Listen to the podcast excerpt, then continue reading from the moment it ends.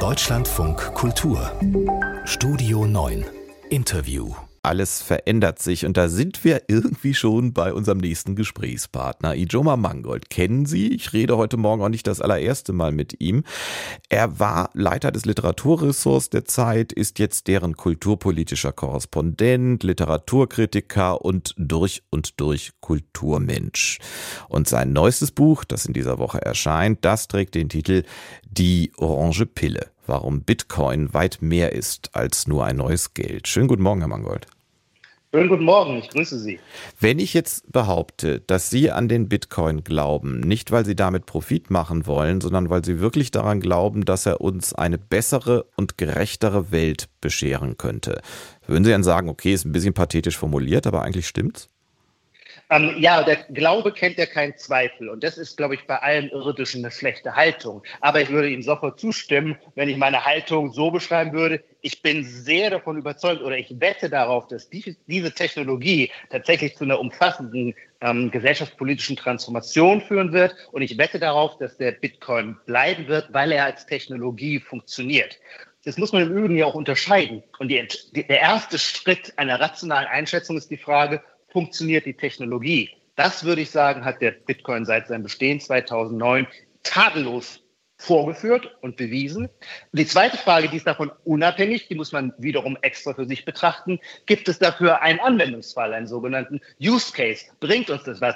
Investieren die Leute in den Bitcoin, weil sie daran glauben, dass er ihnen was bringt? Und das ist natürlich, ähm, was ich eben eine Wette nannte. Das kann man auch nicht einfach a priori bestimmen, sondern da kann man Vermutungen, Prognosen über die Zukunft anstellen. Und ich glaube, die Leistungsfähigkeit des Bitcoins, nennen wir es mal, Geld dezentral zu verwalten, ohne dass man einer dritten äh, Partei oder einer Gegenpartei, wie das bisher immer der Fall war, vertrauen musste.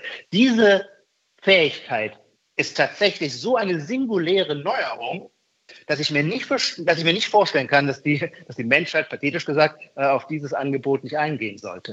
Aber vieles, was daran so grundlegend neu ist, äh, ist ja etwas, was einige auch kritisieren. Denn was Sie jetzt vertrauen in Dritte, das äh, heißt ja konkret übersetzt, wenn wirklich der Bitcoin sich durchsetzt, brauchen wir keine Banken mehr und das Geld wird nicht mehr von Staaten und der Nationalbanken kontrolliert. Da sagen ja viele, genau das macht mir Angst.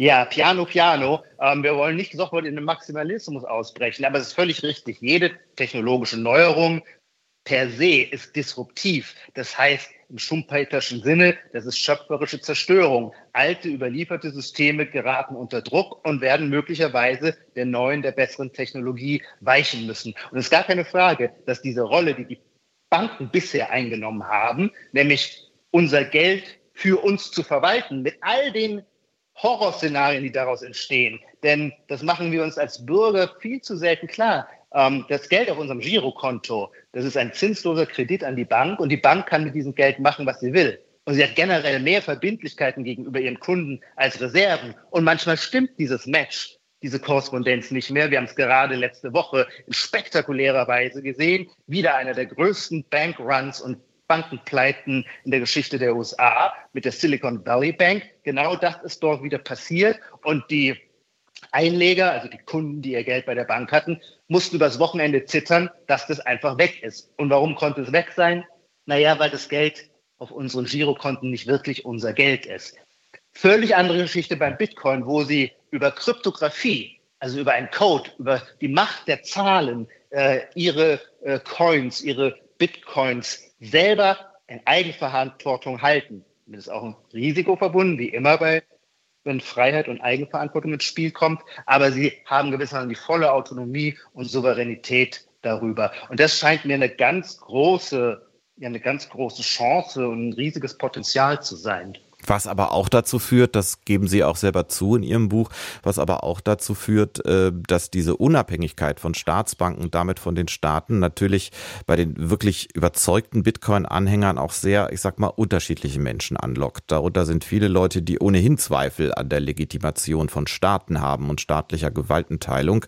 Darunter sind extreme Rechte und extreme Linke, darunter sind Querdenker, darunter sind sogar überdurchschnittlich viele Klimaskeptiker. Und da fühlen Sie sich wohl?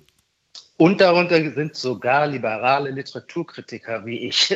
Sie werden lachen. Na, schauen Sie mal. Ähm, der Bitcoin hat viel, verständlicherweise, alles Neue wird bedrohlich und da muss man es abwehren. Das heißt, er hat auch viel Feindseligkeit hervorgerufen. Und wir wissen alle, was die einfachste Art ist, eine neue Graswurzelbewegung gewissermaßen zu delegitimieren, indem wir ihr in einer vagen Weise nachsagen, die sei recht. In dem Fall also, sie sei, sagen wir, äh, äh, libertär, rechtslibertär. Äh, da gäbe es viele, die nicht an die segensreiche Kraft eines paternalistischen Staates glauben. Das ist auch gar nicht zu bezweifeln. Der Bitcoin ist entstanden aus dem sogenannten Cypherpunk-Milieu. Das waren ähm, äh, Anarchisten, die schon in den frühen 90er Jahren die Digitalisierung der Welt vorhersahen und damit die Gefahr, dass Staaten und Konzerne uns digital komplett kontrollieren können. Und die sagten, dagegen müssen wir uns wehren, und zwar mit Kryptographie, und die haben unter anderem das äh, Tor-Netzwerk erfunden, also das, was wir als Darknet kennen, ähm, also die Chance, ähm, im Internet sich zu bewegen, zu surfen,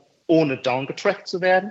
Und gleichzeitig wussten sie, was sie dann aber auch noch brauchen in einer komplett digitalen Welt, wo man natürlich auch immer zu Kauf- und Zahlungsakte macht. Wir brauchen auch ein Geld, das in der gleichen Weise dezentral ist und das nicht durch Staaten oder einzelne Konzerne ähm, abgeschaltet oder zensiert werden kann. Und so entstand 2009 der Bitcoin. Kurzum, die Wurzeln sind tatsächlich anarchisch. Jetzt allerdings hat das eine Breitenwirkung, dass die Menge der Bitcoin-Anhänger mindestens so plural ist wie die Gesellschaft insgesamt.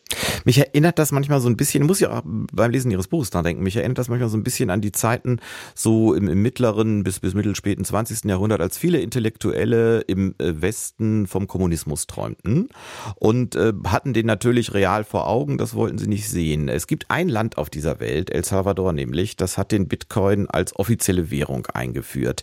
Ähm, wir haben viel berichtet darüber, als sie das gemacht haben und wie das so ist im Journalismus, jetzt eigentlich nicht mehr so. Gucken Sie da eigentlich hin, was in El Salvador mit dem Bitcoin passiert?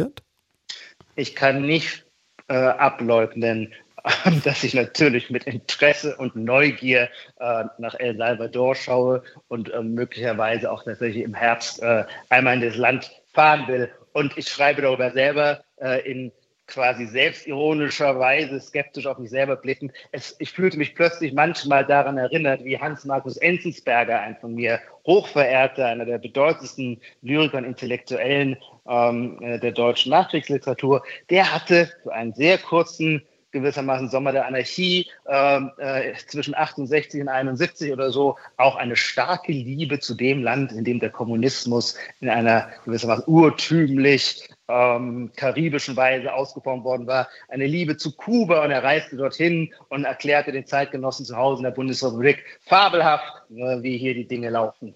Und ähm, einer solchen Blendung möchte ich natürlich auf keinen Fall aufsitzen. Und deswegen ist mein Buch auch immer zu eine skeptische Selbstbefragung. Ich selber bin als liberaler Skeptiker von Haus aus jemand, der gegen alles, was eine Utopie zu sein ist, auf alles, auf alle Utopien extrem allergisch reagiert. Und deswegen war ich auch selber verblüfft, als ich vor drei Jahren den Bitcoin entdeckte und immer faszinierter von seinen intellektuellen Weiterungen und seinen Dimensionen war. Da war ich dann plötzlich misstrauisch und dachte, was passiert denn hier? Du bist von einer Sache so gebannt, ähm, das, ist, das ist ja was ganz Ungutes. Wo bleibt denn die Distanz? Wo bleibt denn ähm, die ähm, epistemologische Skepsis? Das heißt, mein Buch ist auch immer zu der Versuch einer Selbstbeobachtung, ähm, um quasi mich auch von meiner eigenen Begeisterung wieder ein wenig loszueisen. Aber gleichwohl, und erlauben Sie mir diesen Unterschied zu machen, Utopien sind gewissermaßen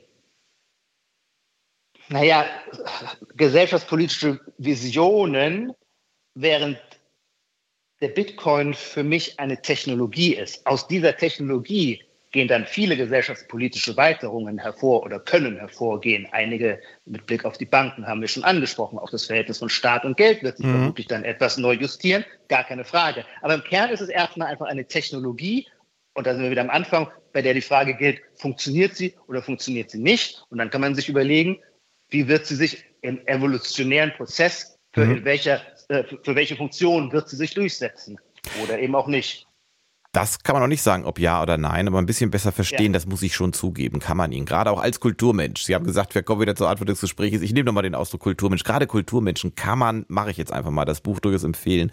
Offiziell übermorgen erscheint bei DTV die Orange Pille, warum Bitcoin weit mehr als nur ein neues Geld ist. Mit dem Autor Ejoma Mangold haben wir darüber gesprochen. Äh, danke, ich, ich, wissen Sie was, Freudscher, ich hätte jetzt fast zu Ihnen gesagt, danke fürs Geld. Was für ein Quatsch.